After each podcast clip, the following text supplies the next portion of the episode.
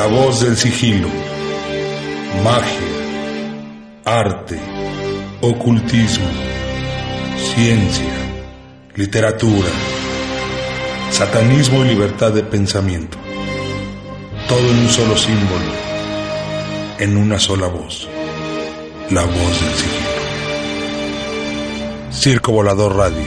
Somos iguales porque somos diferentes.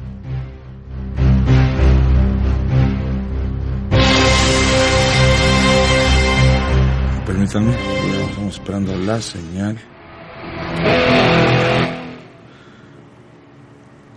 ¿Qué tal amigos? Bienvenidos a este programa La Voz del Sigilo, la verdad ante todo. Transmitiendo desde Circo Volador Radio para todo el mundo. Auspiciado por la Orden Satanista de México, orgullosamente. Eh, gracias a nuestro jefe en los controles, mi tremendísimo Genaro, que nos hace un gran favor de estar aquí con nosotros. Saben los programas excelentes. Eh, y bueno, continuamos con la que es la, tercera entrega de estos programas que se llaman Las Mentiras de la Iglesia. En este se llama, tiene como título individual eh, la concepción de María y el nacimiento de Jesús. Permítanme, vamos a poner para que ya quede. Ajá.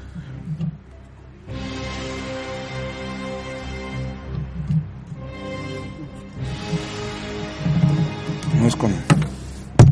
Permítanme. Vamos con esta no, ¿no?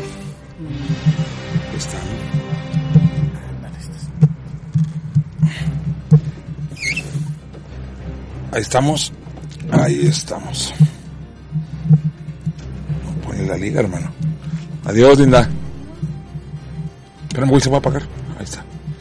No, aguanta, aguanta. Ahí está.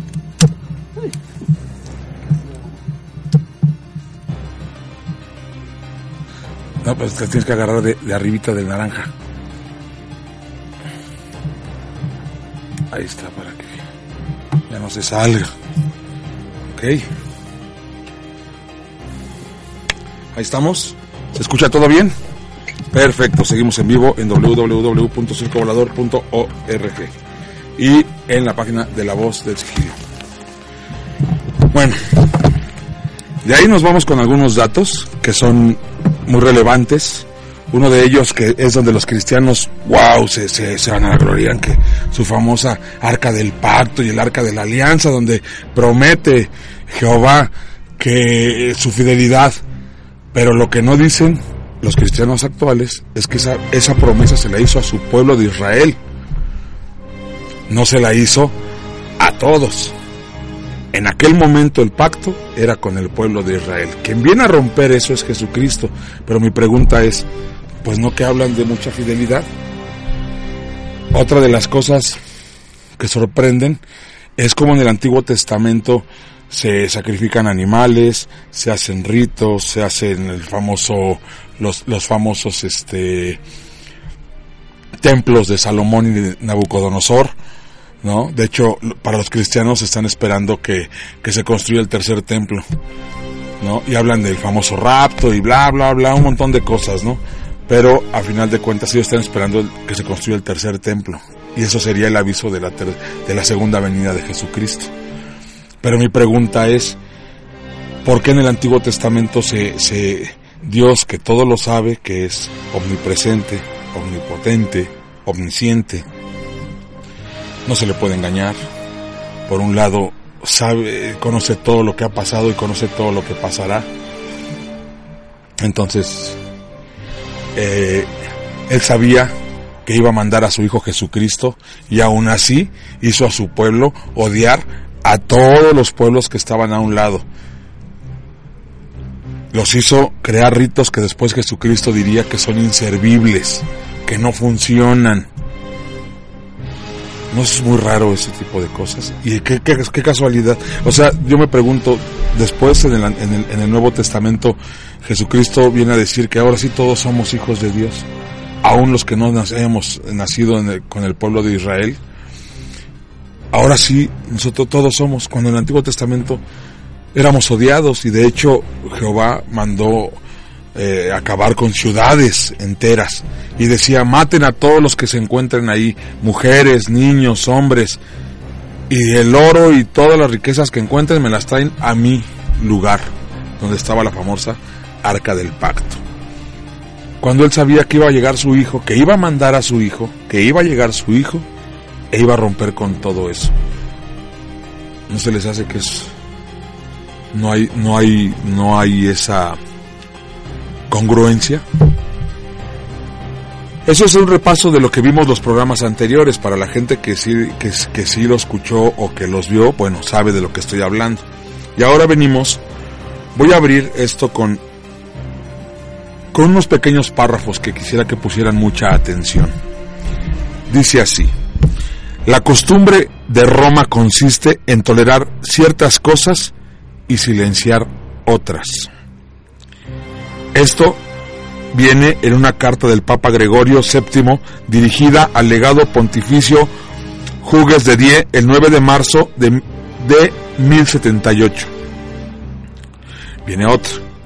Desde tiempos inmemoriales he sabido cuán provechosa nos ha resultado esta fábula de Jesucristo. Carta del Papa León X, 1513-1521, dirigida al cardenal Bembo viene una tercera. Se me reprocha que de vez en cuando me entretenga con Tasso, Dante y Ariosto, pero ¿es que no saben que su lectura es el delicioso brebaje que me ayuda a digerir la grosera sustancia de los estúpidos doctores de la Iglesia? ¿Es que no saben que esos poetas me proporcionan brillantes colores con ayuda de los cuales soporto los absurdos de la religión? Carta del Papa Clemente doceavo, 1740-1758, dirigida a Montfaucon. Eh,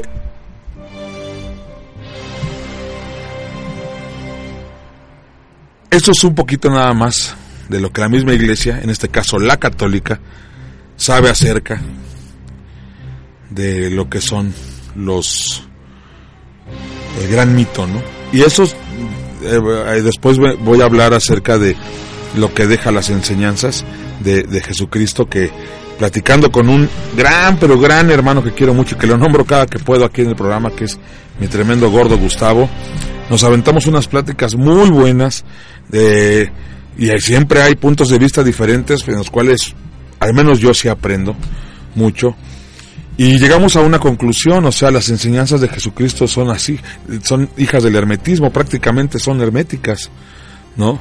Entonces, eh, digamos que para, para muchos no es nada nuevo, aunque es muy, muy, muy bueno, viéndolo como se tendría que haber visto la religión desde hace mucho tiempo, desde sus inicios. Pero bueno, fue transgiversada, fue manipulada para el control de las masas. Entonces, vamos con lo que es el nacimiento prodigioso de Jesús. Y veamos de dónde viene. Según el Evangelio de Mateo, el nacimiento de Jesús estuvo precedido de uno de los prodigios biológicos más notables que ha visto este planeta desde hace unos 3.600 millones de años. La vida comenzará a evolucionar en su seno a partir según creen los científicos, de un accidente químico que dio lugar al antepasado universal de las arqueobacterias y las bacterias. Nuestros auténticos abuelos primigenios, con permiso de Adán y Eva, y de la bella metáfora que es el libro de Génesis, la concepción de Jesucristo fue así. Estando desposada María, su madre, con José, antes de que conviviesen, se halló haber concebido María del Espíritu Santo. José, su esposo, siendo justo, no quiso denunciarla y resolvió repudiarla en secreto. Mientras reflexionaba sobre esto, he aquí que se le apareció en sueños un ángel del Señor y le dijo, José, hijo de David, no temas recibir en tu casa a María tu esposa, pues lo concebido en ella es obra del Espíritu Santo.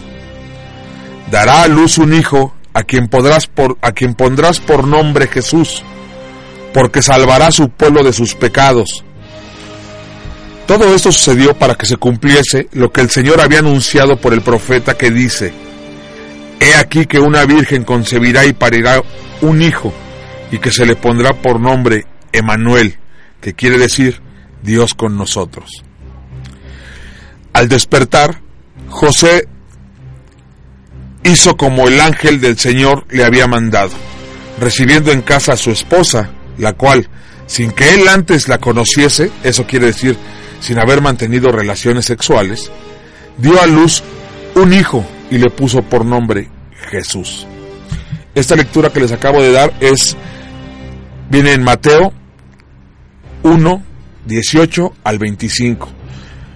Eh, antes de comenzar el programa les, les había comentado que, que consiguieran pluma y hoja o lápiz y papel para que apuntaran los versículos que les doy para que ustedes mismos corroboren la información que yo les estoy dando. ¿Vale?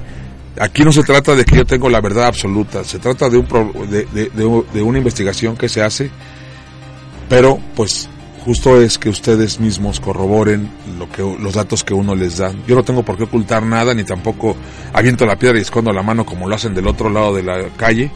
Entonces, a final de cuentas, aquí está la información, es para ustedes, pero corroboren. En el Evangelio de Lucas, que no cuenta nada, ah, eh, pongan atención con todo esto, ¿eh? que no cuenta nada acerca de las posibles cavilaciones de José, si encontramos la versión principal, la de María, que incomprensiblemente falta en Mateo, porque en, en Mateo hablamos de, de cómo lo vivió José, de que soñó, de que eh, se le avisó que María iba a ser concebida. Aquí vamos a verlo del lado de la misma María, cómo lo vivió ella. El episodio, el episodio de la anunciación de Jesús se relata de la, de la siguiente manera. En el mes sexto fue enviado el ángel Gabriel de parte de Dios a una ciudad de Galilea llamada Nazaret, a una virgen desposada con un varón de nombre José, de la casa de David. El nombre de la virgen era María y presentándose a ella le dijo, Salve, llena de gracia, el Señor es contigo. Ella se turbó al oír estas palabras y discurría que podía significar aquella salutación. El ángel le dijo, No temas, María, porque has hallado gracia delante de Dios, y concebirás en tu seno y darás a luz un hijo, a quien pondrás por nombre Jesús. Él será grande y llamado Hijo del Altísimo, y le dará al Señor Dios el trono de David, su padre, y reinará en la casa de Jacob por los siglos, y su reino no tendrá fin. Dijo María al ángel, ¿Cómo podrá ser esto? Pues yo no conozco ningún varón. El ángel le contestó, El Espíritu Santo vendrá sobre ti, y la virtud del Altísimo te cubrirá con su sombra y por eso el Hijo engendrado será santo, será llamado Hijo de Dios. Dijo María, He aquí a la sierva del Señor, hágase en mí según tu palabra. Y se fue de ella el ángel. Este párrafo es de el, Lucas, versículo 1, del 26 al 38. Ahora, contra toda lógica y pronóstico, en los evangelios de Marcos y de Juan que son los otros dos que faltan, no se cita ni una sola línea de este fundamental acontecimiento, que para los católicos en este caso y también para los cristianos, viene a ser como la madre del cordero de su creencia religiosa. De hecho, Marcos y Juan no se interesan por otra cosa que no sea la vida pública de Jesús, asumiendo ya a sus 30 años, en realidad, a sus casi 40 o más, el papel de mesiánico. Resulta totalmente absurdo cómo iban a dejar de mencionar el relato del nacimiento divino de Jesús dos evangelistas que no pierden ocasión de referir sus hechos milagrosos. Solo hay una posible explicación para tal olvido. No creían que fuese cierto. Leyendo a Mateo y Lucas, en especial a este último, no puede dejar de asomar en nuestra mente una duda terrible. O bien Dios, como ya hemos visto en otros apartados, tiene que repetir a cada tanto sus mejores episodios? ¿O es que la misma historia mítica va renovándose a sí misma plagio tras plagio? Si, salimos del Antiguo Testamento, veremos que el relato de la concepción por intervención divina no era ninguna novedad. Para toda la gente y para los cristianos, católicos y toda la gente que, que es creyente de las religiones abrámicas, judio-cristianas, sobre todo, pues déjenme decirles que ese famoso cuento de que el Espíritu Santo eh, concibió a, la Virgen María no es de ellos. Una vez más, hay un plagio y ahorita lo van a ver. En el libro de jueces, al relatar el nacimiento de Sansón, se presenta a su madre, que era estéril, en el siguiente trance. Fue la mujer y dijo a su marido, ha venido a mí un hombre de Dios. Tenía el aspecto de un ángel de Dios muy temible. Yo no le pregunté de dónde venía, ni me dio a conocer su nombre, pero me dijo, vas a concebir y parir un hijo. No bebas, pues, vino ni otro licor inebriante, y no comas nada inmundo, porque el niño será nazareno de Dios desde el vientre de su madre hasta el día de su muerte. Entonces Manué, el marido, oró a Yahvé diciendo, de gracias Señor, que el hombre de Dios que enviaste venga otra vez a nosotros para que nos enseñe lo que hemos de hacer con el niño que ha de nacer. Con algunas diferencias, las circunstancias básicas de este relato se repiten también en el nacimiento de Samuel, el último juez de Israel, hijo de Ana, la esposa estéril de, del Efraimita Elcana. Esa viene de la primera de Samuel. Y antes que en ellos, Dios había intervenido también en la concepción de Isaac, hijo de Abraham.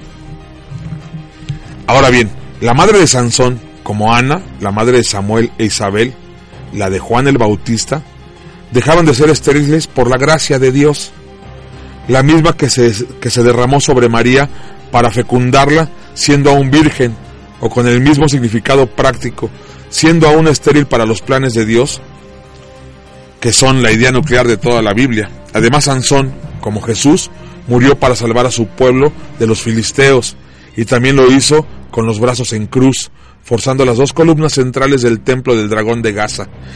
Este detalle viene en jueces, versículo 16 del 27 al 31.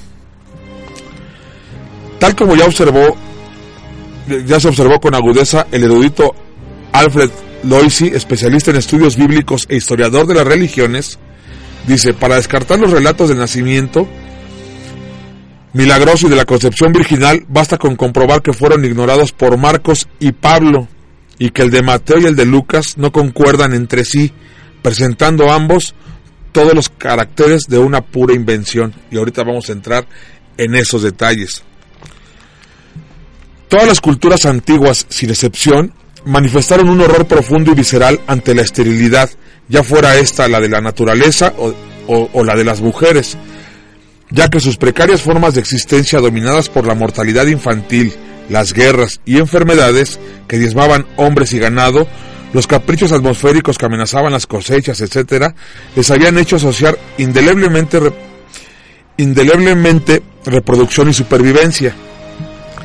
Desde los primeros florecimientos culturales del Paleolítico Superior, esta creencia llevó a pensar que la fecundidad era una clara prueba de amistad por parte de los dioses. Y claro, es y claro está, invistieron a los dioses generadores con el máximo poder celestial que pudieron imaginar. Esta es la razón por la que no se ha, no se ha hallado más que representaciones de diosas madre y diosas de la fertilidad en los yacimientos arqueológicos pertenecientes al periodo, al periodo que oscila entre el 3000 y 10.000 antes de Cristo. Dada la evidente incapacidad de los hombres para parir y por lo tanto para detentar el control de la capacidad generadora, la imagen de Dios fue exclusivamente femenina hasta el 3500 antes de Cristo, aproximadamente. A partir de esa fecha, debido a un conjunto de cambios sociopolíticos y económicos, la imagen de Dios varón se apropió de la atribución generadora de la diosa y relegó a esta el papel de madre. esposa o amante del dios masculino para, finalmente, en una última redefinición de rol, reducirla a diosa virgen. El horror a la esterilidad, del que venimos hablando, lanzó a todas y cada una de las culturas antiguas a diseñar mitos, creencias y ritos cargados con un pretendido poder capaz de exorcizar un tan terrible castigo divino. Este es el motivo por el cual en la Biblia abundan las historias sexuales truculentas. Y aquí viene, ¿no? Sara, pongan atención a, estas historias que vienen en la Biblia. Sara, estéril, lanzó a su marido Abraham en brazos de la esclava egipcia Agar. Agar. Eso viene en Génesis 16.2. Nahor, hermano de Abraham, tuvo muchos hijos con su concubina Raumo. Las dos hijas de Lot embriagaron a su padre para tener hijos con él. Jacob se casó al mismo tiempo con las dos hermanas Raquel y Lía, que cuando se volvieron estériles facilitaron a su marido sus esclavas, Bala y Selfa, para que engendrara hijos con ellas. Bala no solo era la amante de Jacob, ya que también se acostaba con su hijo Rubén. Tamar se casó sucesivamente con los hermanos Er y Onán, hijos de Judá, pero al quedar viuda sin haber dado descendencia y temiendo ser acusada de esterilidad, se disfrazó de prostituta y tuvo así dos hijos con su suegro. El Cana sustituyó a su esposa Ana, estéril, por Penena. Con el desarrollo de las tradiciones asociadas a la esterilidad y de los cultos destinados a su efecto contrario, la fecundidad surgió, de manera lógica y natural, la leyenda de la intervención divina reparadora, puesto que hacer parir a una mujer estéril solo podía lograrlo una, intervención divina directa, no se requirió demasiada imaginación para invertir los términos de la ecuación y pasar a considerar al primer hijo de una mujer estéril como a un ser especialmente tocado por Dios. Una señal que será aprovechada por los biógrafos antiguos para recalcar la proximidad divina. Los relatos sobre anunciaciones a las madres de grandes personajes aparecen en todas las culturas. Por ejemplo, en China son prototípicas las leyendas acerca de la anunciación a la madre del emperador Qin Nung o a la de perdón que me traigo un poquito, pero los nombres son medio raros. Siwen Witi, a la de Sotoktais en Japón, a la de Stanta, encarnación del dios Lug en Irlanda, a la del dios Quetzalcoatl en México, a la del dios Vishnu, encarnada en el hijo de Navi en India, a la de Apolonio en Tiana, encarnación del dios Proteo en Grecia, a la de Zoroastro o Zaratustra, reformador religioso del mazdeísmo en Persia, a la de las madres de los faraones egipcios. Así, por ejemplo, en el templo de Luxor, aún puede verse el mensajero de los dioses Tot anunciando a la reina Maud su futura maternidad por la gracia del Dios Supremo, Anión. Y la lista podría ser interminable. Sirva como ejemplo algo más detallado el caso de los jeroglíficos tebanos que relatan la concepción del faraón Amenofis III.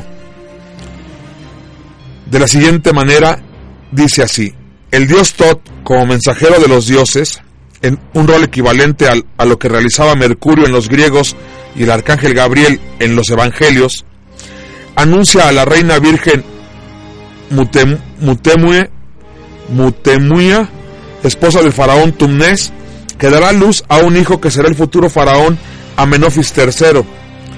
Luego, el dios Nef, una representación del dios Amón actuando como fuerza creadora o espíritu de Dios, equivalente al Espíritu Santo cristiano, y la diosa Ator, representación de la naturaleza y figura que presidía los procesos de magia, cogen ambos a la reina de las manos y depositan dentro de su boca el signo de la vida, una cruz, que animará al futuro niño, y finalmente el dios Nouf, otra representación del dos carnero Amón, el Señor de los cielos, en su papel de ángel que penetra en la carne de la Virgen, adoptando el rostro de Tumés IV, que fecundará a Metemuya, y aún bajo el aspecto de Nouf, modelará el futuro del faraón y su Ka, cuerpo astral o puente de comunicación entre el alma y el cuerpo físico en torno al alfarero. Es complicado los nombrecitos, pero es necesario decirlo, ¿no? El, El exponente escrito más antiguo que se conoce de este mito aparece en la leyenda caldea de la concepción del gran rey de Babilonia, Gilgamesh, nacido de la hija virgen del rey Zácaros, encerrada por este en una torre para evitar el oráculo amenazador, pero fecundada por el dios supremo Shamash que llegó hasta ella en forma de rayos del sol.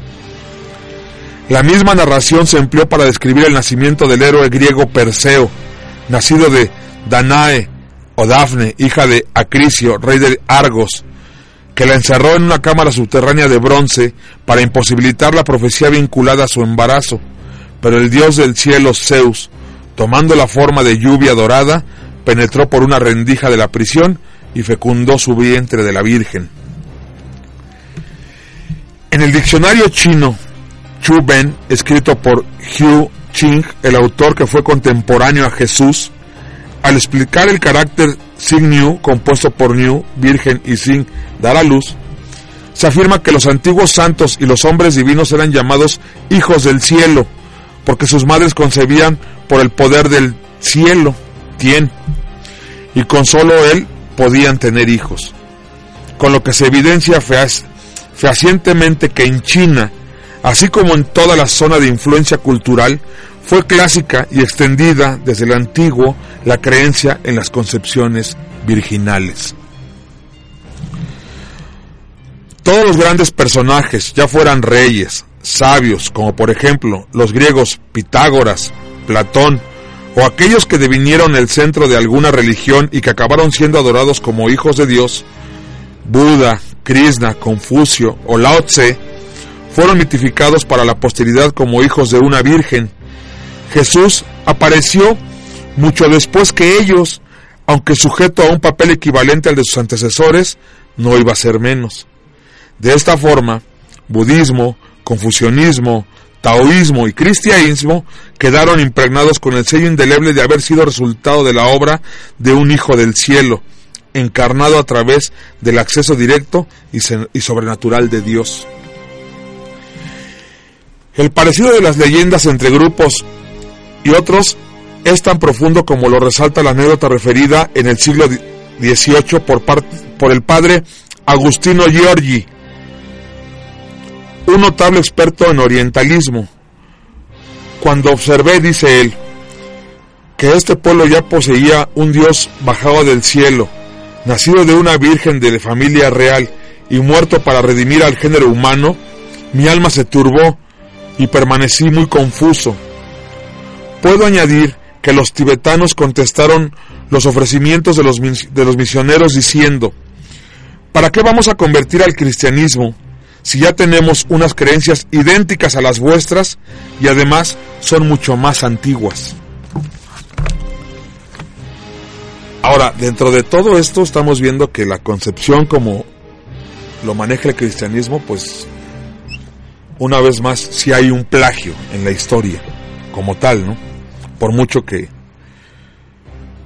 que no lo quieran ver eh, eh, como tal los cristianos y sus seguidores, pues sí, no, no son historias, eh, ya no digamos inventadas, sino todo, hay, hay, hay, todo está basado en otras culturas, ¿no?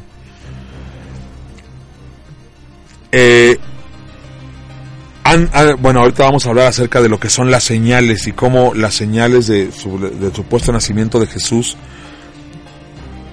Había señales por todos lados. Vean esto. En la mayoría de los relatos acerca del nacimiento de dioses o de héroes se refiere a la aparición de estrellas u otras señales celestes que anuncian la calidad sobrenatural del recién nacido. Así, por ejemplo, en la leyenda china de Buda se habla de una milagrosa luz celeste que anunció su concepción. En el Bhagavata Purana se cuenta como un meteoro luminoso anunció el nacimiento de Krishna. El historiador Justino refiere como la grandeza futura del rey Mitríades ya había sido anunciada por la aparición de un cometa en el momento de su nacimiento y en el de su ascensión al trono. El día que Julio César nació, apareció la estrella Ira en el firmamento y según Suetonio no volvió a aparecer hasta la víspera de la batalla de, de Farsalia. Según recogió Servio del marino Barrón, Eneas, tras su salida de Troya, vio a diario la estrella Venus y al dejar de verla, llegado ya a los campos laurentinos, supo que así eran estas las tierras que, se que le asignaban el destino. Si acudimos al Evangelio de Mateo, podremos leer el único relato neotestamentario que habla de la estrella de Navidad. Dice así, Nacido pues Jesús en Belén de Judá, en los días del rey Herodes, llegaron del oriente a Jerusalén unos magos diciendo, ¿Dónde está el rey de los judíos que acaba de nacer? Porque hemos visto su estrella al oriente y venimos a adorarle. Después de haber oído al rey, se fueron, y la estrella que habían visto en oriente les precedía, hasta que vino a pararse encima del lugar donde estaba el niño. Eso viene en Mateo 2, del 1 al 12. En el Evangelio citado se aplica una práctica habitual entre los cristianos de los primeros siglos, consistente en dar por verdadero cualquier hecho procedente de la tradición que pudiese ser relacionado con algún texto bíblico que anunciase su realización. Esta forma de autentificación no solo llevó a sacar de contexto decenas de frases supuestamente proféticas, sino que, a menudo, forzó la invención de sucesos para validar lo que con anterioridad se consideraban profecías. Así, Mateo con su narración da forma material y carga de sentido como profecía mesiánica o una sola de entre las muchas frases inocentes y metafóricas pronunciadas al estilo oracular por Balán mientras está en Bamot Baal. La frase en la que también se apoyó Orígenes, que es usada desligándola de su contexto, dice, Álzase de Jacob una estrella, surge de Israel un cetro. Pero por otra parte, la presencia en el relato de Mateo de los magos, que obviamente son sacerdotes astrólogos persas y que no aparecen en ningún otro texto del Nuevo Testamento, aporta también una pista inmejorable para ratificar el origen de la estrella de Navidad. Debe buscarse en el contexto pagano de adoración a los astros, que previvía aún en el sustrato de muchas leyendas dadas por ciertas en esa época. Los hechos prodigiosos que acompañaron el nacimiento de Jesús, según la versión de Mateo, se ven ampliados, aunque no confirmados, y viceversa, en Lucas. Había una región había en la región unos pastores que pernoctaban al raso y de noche se turnaban velando sobre el rebaño. Se les presentó un ángel del Señor y la gloria del Señor los envolvía con su luz, quedando ellos sobrecogidos de gran temor. Díjoles el ángel, no temáis, os traigo una buena nueva, una gran alegría, que es para todo el pueblo, y pues os ha nacido hoy el Salvador, que es el Mesías Señor, en la ciudad de David. Esto tendréis por señal. Encontraréis un niño envuelto en pañales y reclinado en un pesebre. Cheque nada más esto.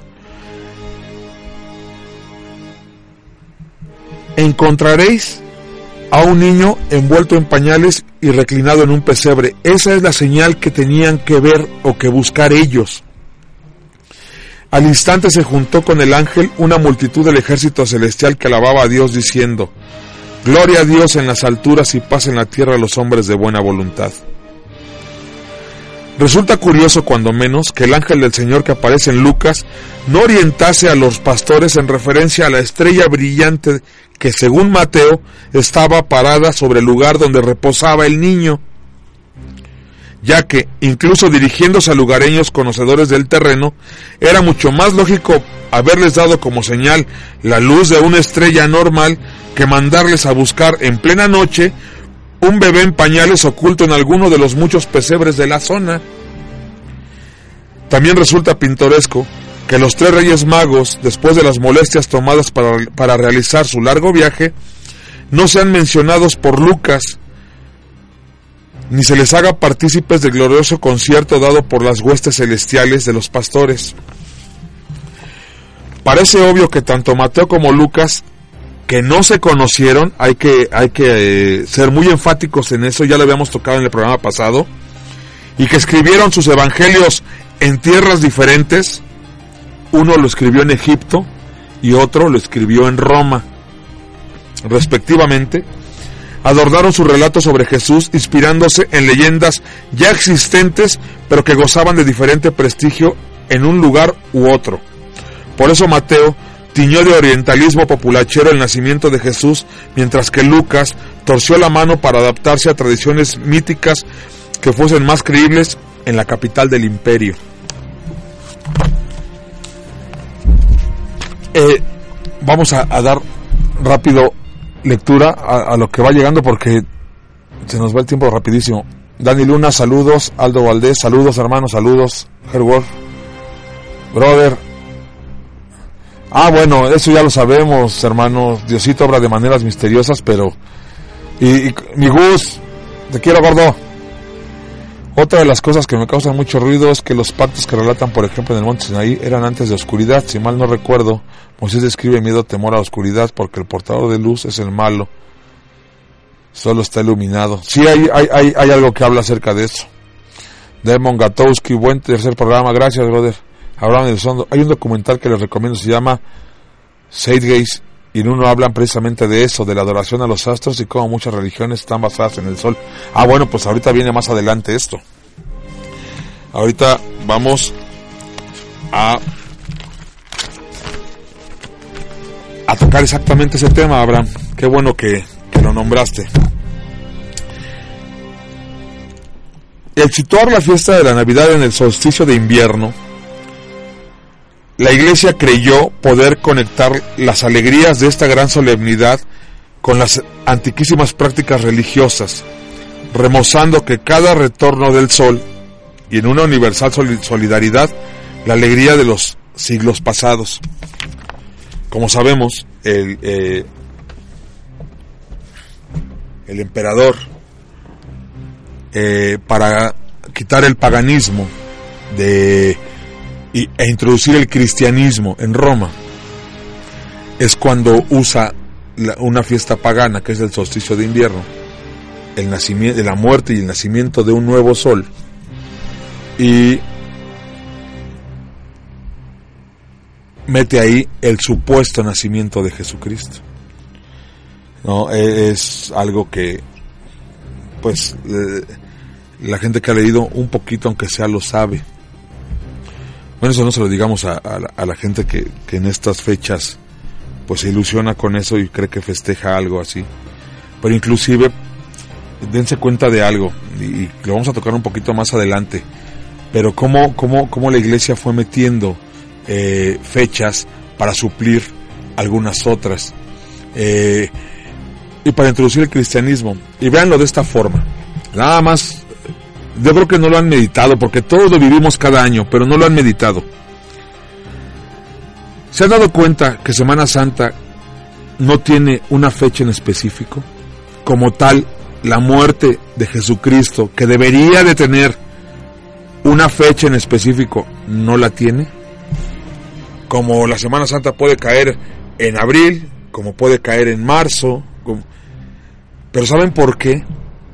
Porque eh, eh, en, las culturas paganas eran celebraciones para la agricultura.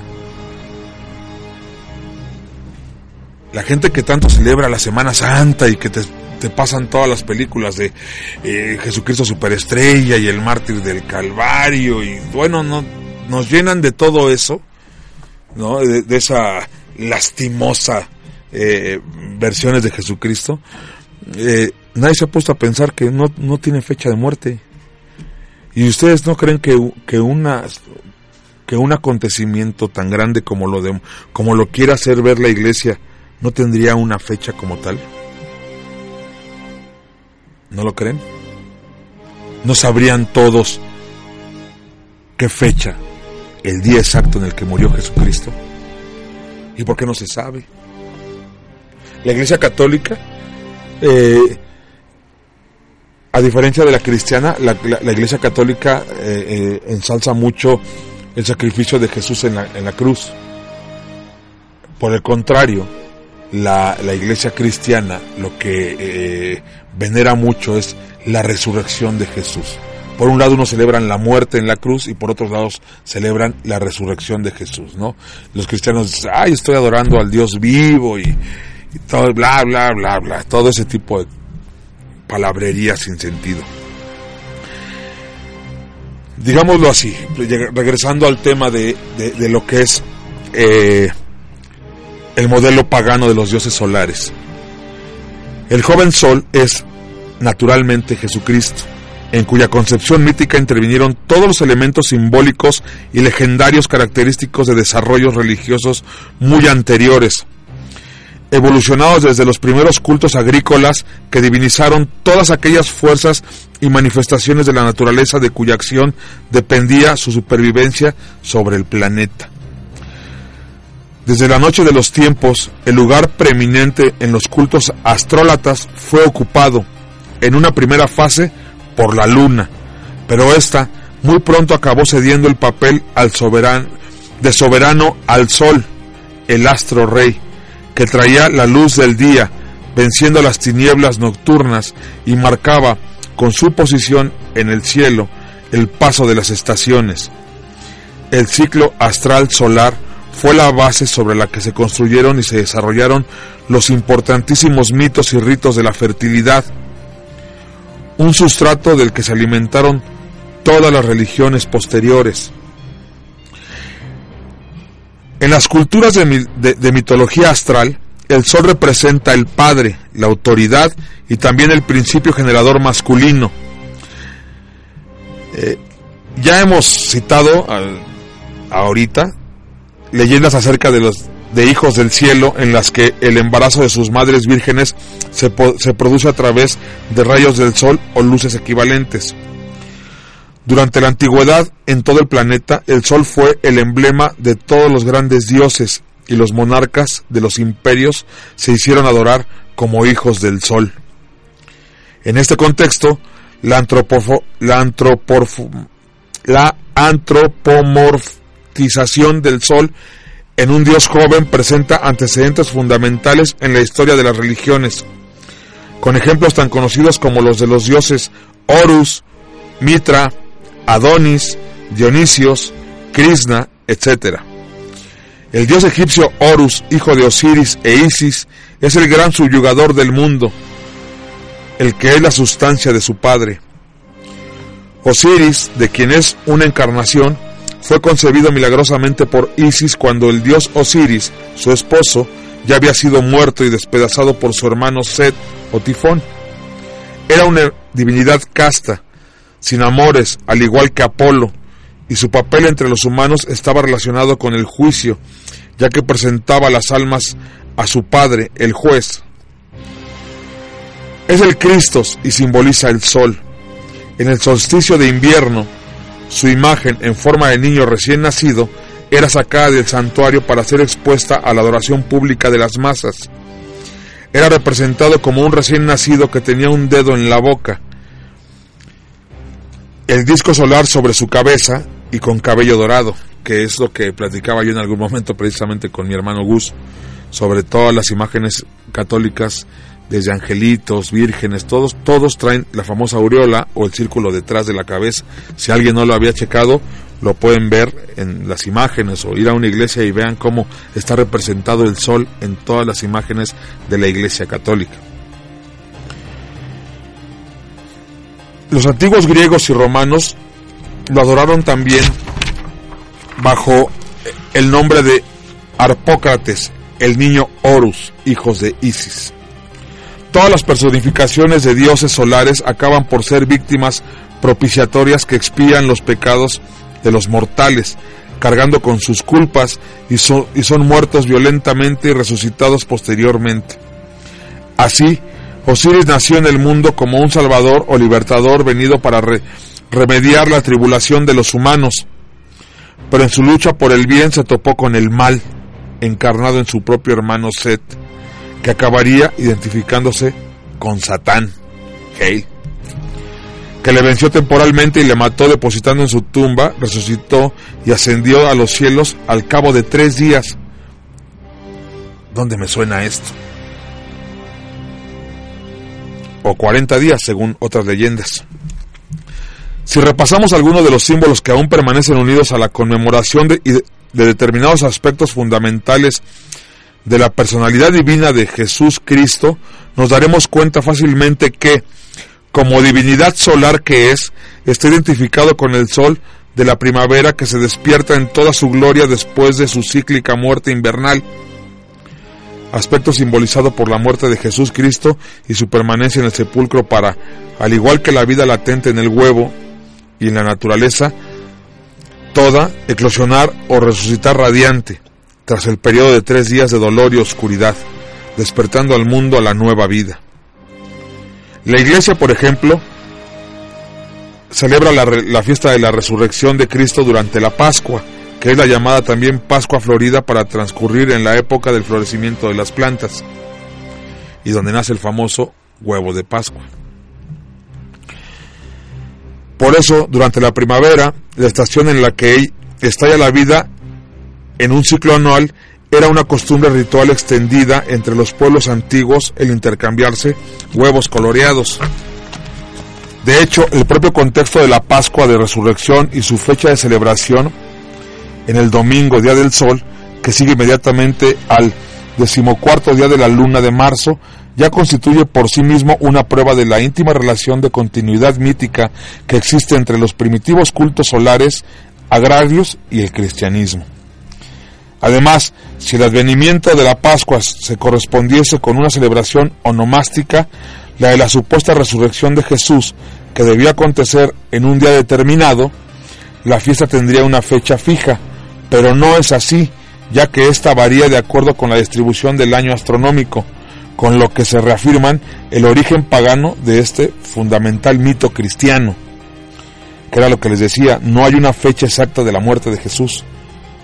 La denominación de Cordero de Pascual, empleada por la Iglesia para designar al Jesús de la Pasión, no es embaladí ni resulta ajena al mito pagano que anida en su corazón. En los escritos neotestamentarios, particularmente en el Apocalipsis de San Juan, que es el texto que emplea la simbología más elaborada, se identifica repetidamente a Jesús Cristo con el Cordero, con el Angus Dei, cuya función queda perfectamente clarificada cuando el mismo Juan, en su Evangelio, hace que Juan el Bautista, estando en Betania, al ver venir a Jesús, exclame, He aquí el Cordero de Dios que quita el pecado del mundo.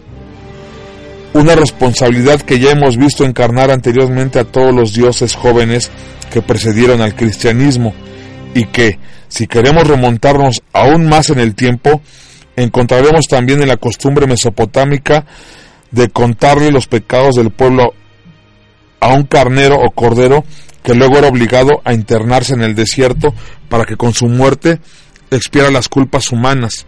De este, de este ritual se le llama eh, el ritual de la expiación y de ahí se saca el carnero para el pentagrama, porque según esto el pentagrama, el carnero se llevaba todos los pecados, entonces en, ese ritual de la expiación. Entonces, el satanismo, o bueno, alguna vertiente de satanismo, como en este caso Anton Lavey, toman la cara del carnero para representar al pecado y que sea el estandarte del satanismo lavellano. Entonces me quedé en... Ok, y yendo más atrás podemos ver que la inmolación de carneros a la divinidad con fines propiciatorios era ya una práctica habitual en civilizaciones como la de los Balcanes orientales en 6500 años antes de Cristo o la Vinca 5300 años antes de Cristo. Dentro del contexto astrólatra pagano respecto al que seguimos analizando la figura mitificada de Jesús, no puede resultar ya ni una sorpresa el describir que en el mito solar la constelación de Agnus o Aries, visiblemente durante el equinoccio de primavera, estaba asociada al poder de liberar al mundo de la soberanía del mal. La veneración de Jesús bajo la forma del Cordero, como símbolo de la identidad redentora del Jesús Cristo, inmolado para salvar a la humanidad, se mantuvo hasta el año 680, fecha en la que, tras el sexto sínodo de, la, de Constantinopla, fue sustituida por la figura de Jesús crucificado, que era una forma bastante menos sutil, aunque más adaptada emocionalmente a los nuevos tiempos, de representar al mismo mito y función pagana de los dioses solares jóvenes. Ay, aguanten, nos falta bastante. También sobreviven clarísimos restos de su origen pagano en las fechas en las que los cristianos actuales celebran la Navidad y la adoración de los Reyes Magos. La elección del 25 de diciembre como fecha del nacimiento de Cristo no obedeció ni mucho menos a que ese hubiera sido el día en que nació Jesús de Nazaret histórico.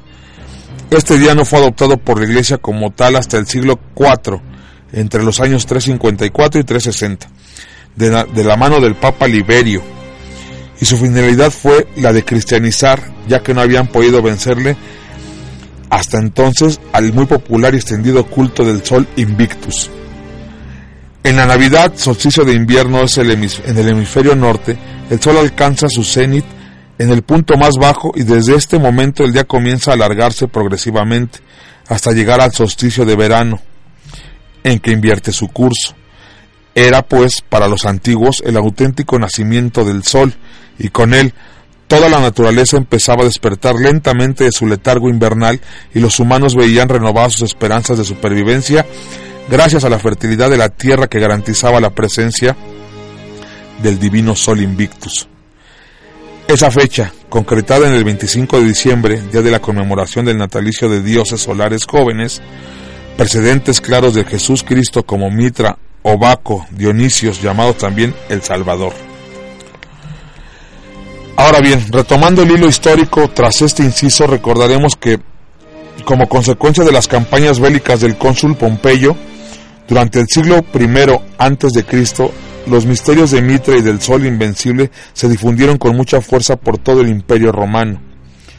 El apelativo del Sol Divinus, eh, ese Sirio, Sirio, perdón, Santísimos es semítico o Aeternus es mesopotámico, denotaba atributos de Mitra, Baal u otros grandes dioses de la antigüedad, pero finalmente a partir del siglo II después de Cristo se impuso el concepto de sol o dios invictus para significar el poder eterno que tiene el dios solar para renacer siempre victorioso de las tinieblas en las que se sumerge y muere a diario.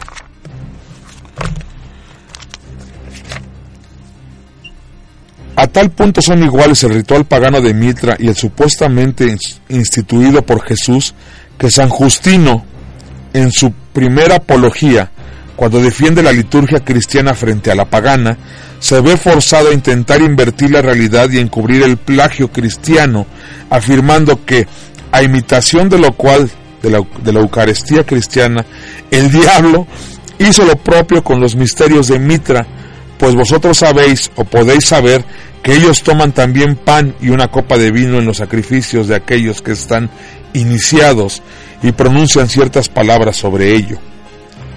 La astucia del diablo, según la pinta Justino, es inusitada. Mira que instaurar la Eucaristía cristiana en un culto pagano cientos de años antes de que nadie, incluidos los propios profetas de Dios, pudiesen imaginar que una sectilla judía acabaría por convertirse en la poderosa Iglesia Católica Romana. Un hecho similar al de la Natividad del Señor sucedió con la celebración de la fiesta que le sigue, la de la llegada de los Reyes Magos, el 6 de enero. Ese mismo día, en Alejandría egipcia, cuna de los aspectos fundamentales de la doctrina cristiana, se festejaba el festival de Core, la doncella, identificada como la diosa Isis y el nacimiento de su nuevo Aion, personificación sincrética de Osiris. El parto de Core era anunciado desde hacía milenios por la elevación en el horizonte de la estrella brillante Sotis, el signo que precedía el desbordamiento de las aguas del río Nilo, a través de las cuales el Dios muerto y resucitado Osiris extendía su gracia, fertilizando y vivificando a todas las tierras ribereñas. Al respecto, está cargado de razón el mitólogo Joseph Campbell cuando, refiriéndose a las fechas en que la Iglesia Católica celebra las fiestas de Navidad y Reyes, afirma que fueron adoptadas tardíamente. Dice así, posiblemente para absorber el festival del nacimiento de Mitra de la Roca Madre, porque el 25 de diciembre señalaba en aquellos siglos el solsticio de invierno. De forma que ahora Cristo, como Mitra y el emperador de Roma, podía ser reconocido como el sol ascendente. Así tenemos dos mitos y dos fechas de la escena de Roma, de la escena de la Navidad el 25 de diciembre y el 6 de enero, con asociaciones que señalan de un lado a Persia y de otro a la antigua esfera egipcia. Mm. Vale, se nos está terminando el tiempo, pero déjenme checar. Berenice Flores, saludos Berenice, un abrazo. Algún recuerdo que había una festividad que creo que se llamaba Saturnalia, de hecho así es, era con una semana Exactamente, excelente, otro programa magnífico, la parte de la Semana Santa muy ejemplar, totalmente cierto. Así es, hay que meditarle un poquito. Fernando Arroyo García, un abrazo. Abraham Elizondo. De hecho, eso que comentas del sol, hay algunas iglesias viejas que en la cruz tienen un círculo, exactamente. Pastet Belet, Belén, besos reina, ya tenemos que platicar. Eh, es un tema bastante largo, digo, nos va a dar unos minutos más nuestro operador en jefe. Eh, los autores, bueno, toda la, esta eh, creación acerca de los mitos de, de, de lo que es Jesucristo como tal,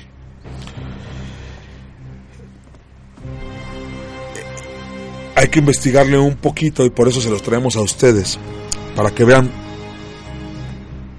cómo está todo formado.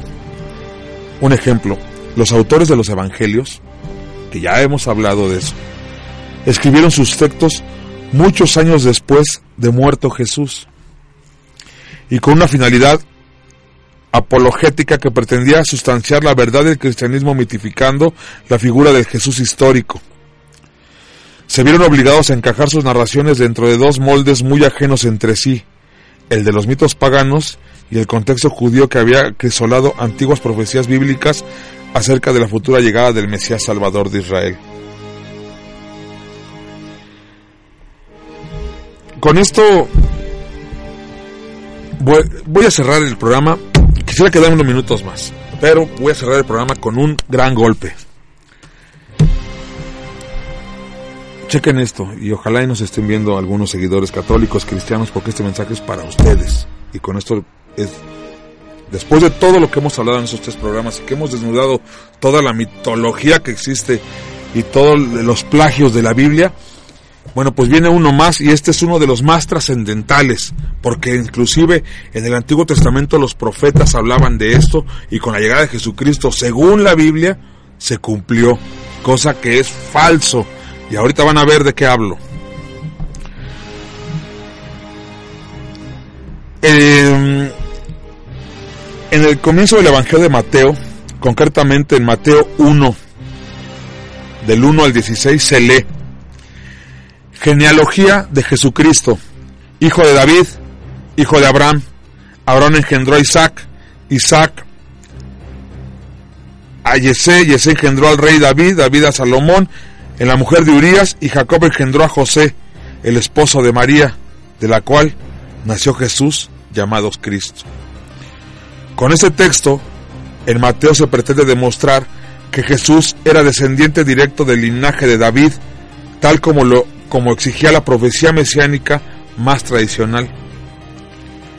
El problema que presenta esta genealogía máxima en una sociedad patriarcal donde el linaje se transmite desde el padre y no a través de la madre, es que si José no tuvo nada que ver en el embarazo de María porque no se conocieron sexualmente, Jesús no pudo ser descendiente de la casa de David y por lo tanto tampoco pudo ser jamás el Mesías esperado por los judíos y anunciado por los profetas, pues no, puesto que no se había dado la premisa principal de la promesa divina.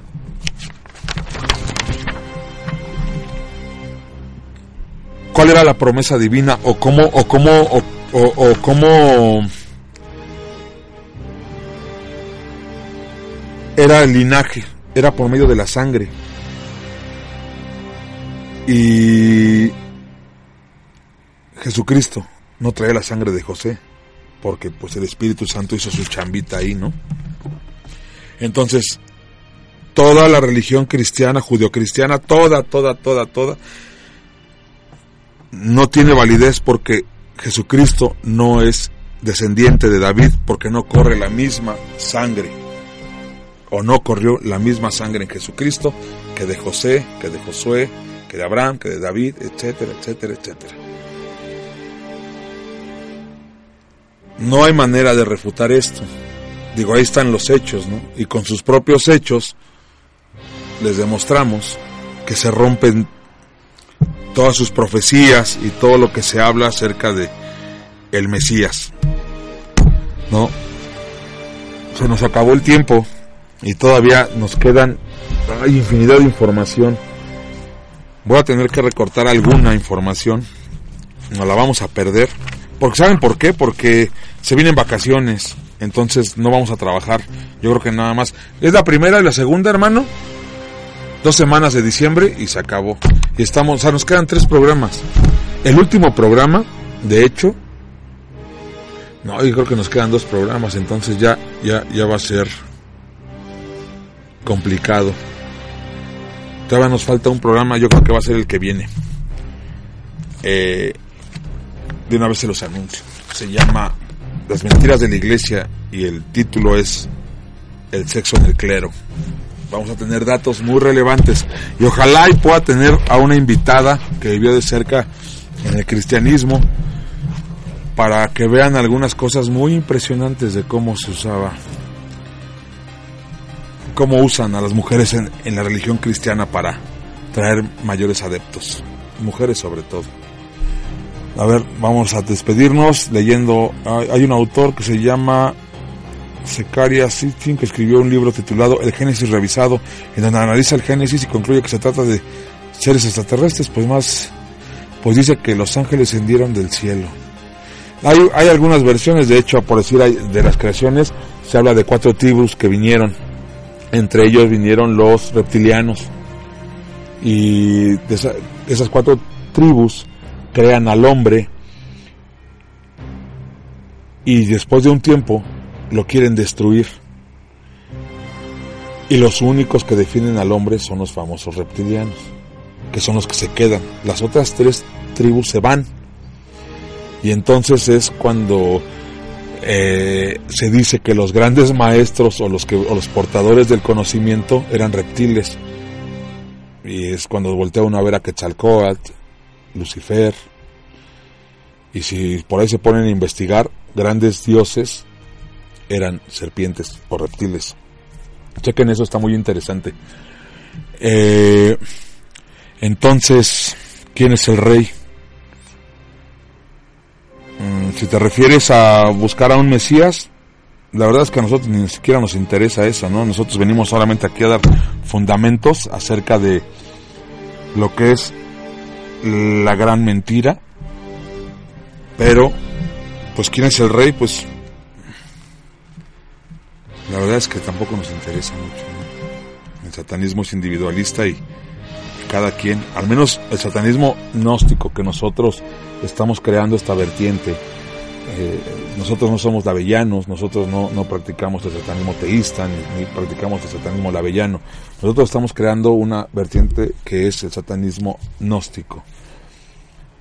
Eh, como ya lo he repetido mil veces, eh, nosotros practicamos el ocultismo, nosotros practicamos el hermetismo, inclusive yo creo que comenzando el año voy a hablar acerca de las verdaderas enseñanzas de Jesucristo como tal, ¿no? lo, que, lo que viene en el Nuevo Testamento, en un análisis que se ha hecho, y algunos libros que existen por ahí, que se lo debo todo a, a mi magus Dantalión, eh, y tiene que ver mucho con, con como lo decía mi, mi Gus, eh, el cristianismo es hija del hermetismo, y de verdad que sí lo es. Y entonces vamos a dar aquí unos libros, vamos a dar información, pero yo creo que ya será este enero porque ya nos queda bien poquito tiempo, ¿no? Y de verdad es un tema muy extenso.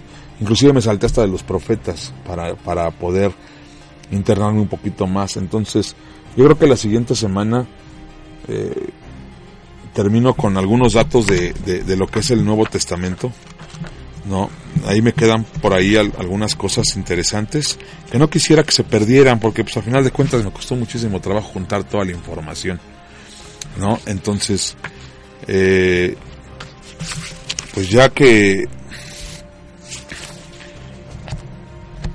me despido con esto. ¿Me das un minuto, hermanito?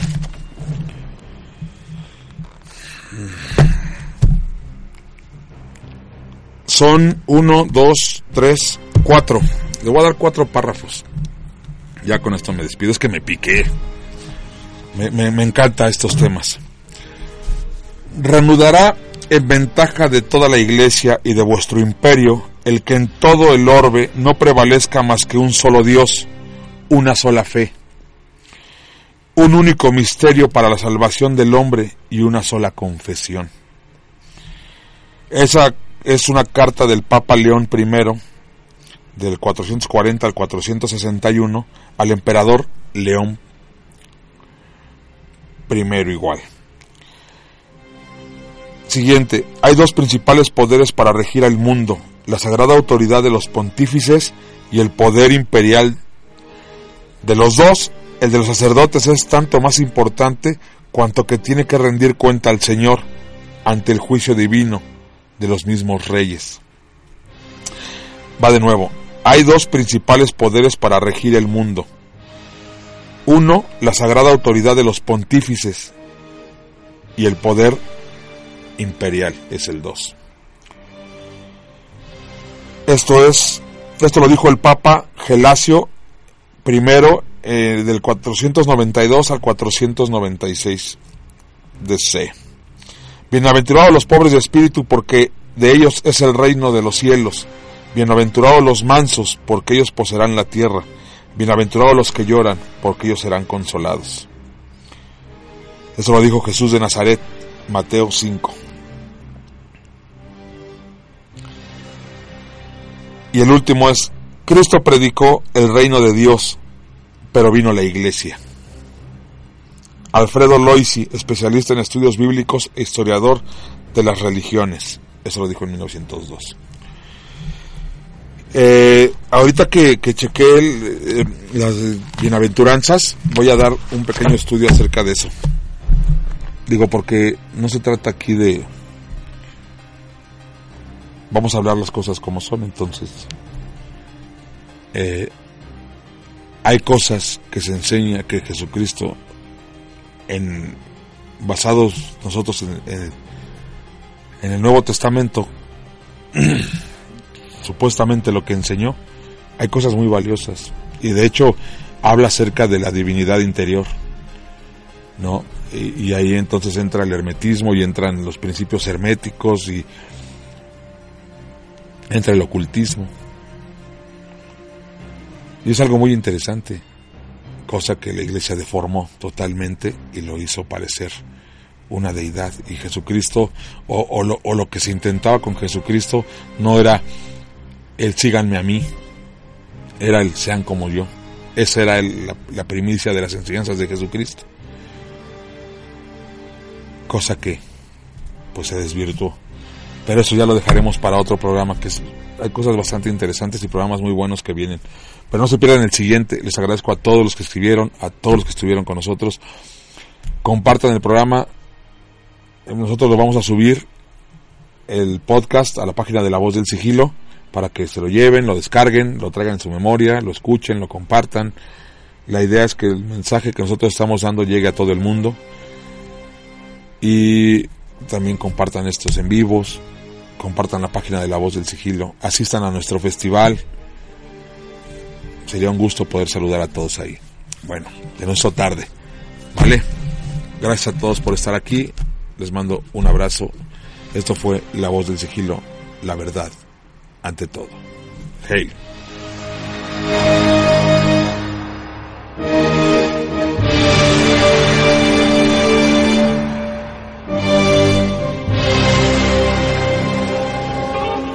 Cirqueros, se les informa.